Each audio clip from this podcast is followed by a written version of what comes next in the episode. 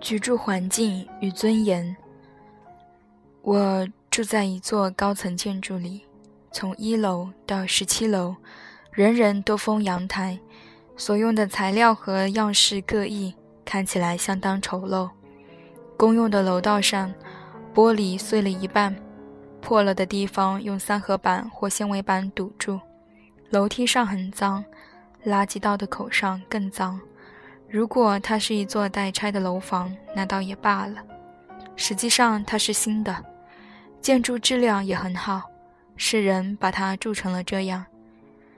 至于我家里和别人家里一样，都很干净，只是门外面脏。假如有朋友要见我，就要区别对待。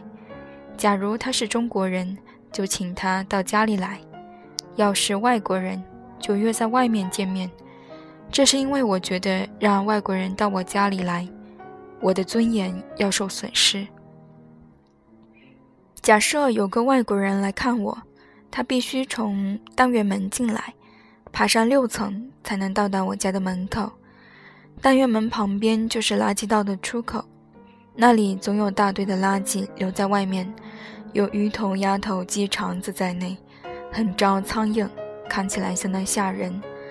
此人看过了这种景色之后，爬上一字六楼的头楼梯，呼吸着富含尘土的空气，看到满地的葱皮、鸡蛋壳儿，还有墙上淋漓的污渍。我希望他有鼻炎，闻不见味儿。我没有鼻炎，每回爬楼梯时我都闭着气。上大学时我肺活量有五千毫升，现在大概有八千。当然，这是在白天。要是黑夜，他根本就上不来，因为楼道里没有灯，他会撞进自行车堆里，摔断他的腿。夜里我上楼时，手里总拿着根棍儿，探着往上爬。他还不知扶手不能摸，摸了就是一手灰。才搬来时我摸过一把，那手印子现在还印在那里，只是没有当初新鲜。就这样到了我的门外。此时，他对我肯定有了一种不好不好的看法。坦白地说，我在美国留学时见到哪个美国同学住在这样的房子里，肯定也会看不起他。要是有个中国人来看我，看到的景象也是一样。大家都是人，谁也不喜欢肮脏，所以对这种环境的反感也是一样的。当他进了我家的门。就会把路上看到的一切都忘掉。他对我这么好，除了同胞情谊之外，还因为他知道楼道里这么脏不能怪我，所以我敢把他请到家里来。因为本文想要谈尊严问题，就此切入正题。所谓尊严 （dignity），是指某人受到尊敬，同时也是个人的价值所在。笔者曾在国外居住四年，知道洋鬼子怎样想问题。一个人住在某处，对周围的一切既有权利也有义务。假如邻居把门前和阳台弄得不像话，你可以径直打电话说他。他要是个体面人，就不会不理。反过来，假如你把门前弄得不像话，他也会径直打电话来说你，你也不能不理。因此，一个地方住了一些体面人，就不会又脏又乱。居住的环境就这样和个人尊严联系在一起。假如我像那些洋人想象的那样，既有权利，又有义务，本人还是个知识分子，还把楼房住成了这样，那我又算个什么人呢？这就是我不敢让洋人上家里来的原因。但你若是中国人，就会知道，我有权利把自己的阳台弄成任何一种模样，别人不会来管；别人把家门外弄成任何一种样子，我也没有办法。当然，我觉得楼道太脏，也可以到居委会反映一下，但说了也没有用。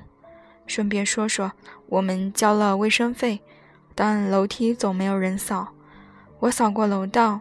从六楼扫到了一楼，只是第二天早上出来一看，又被弄得很脏，看来一天要扫三遍才行。所以我也不扫了。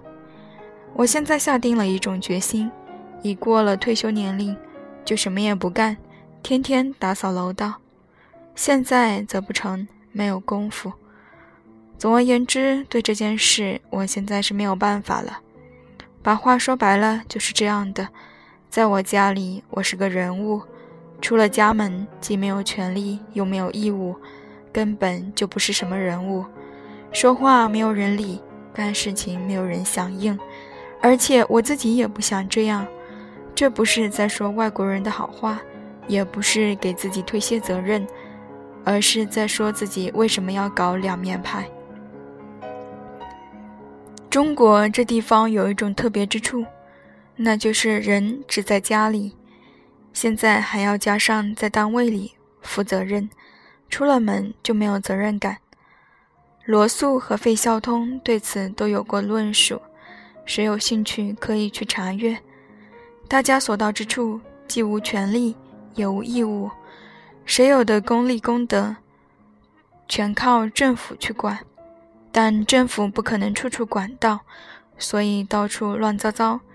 一个人在单位是老张、老李，回了家是爸爸或妈妈，在这两处都要顾及体面和自己的价值，这是很好的。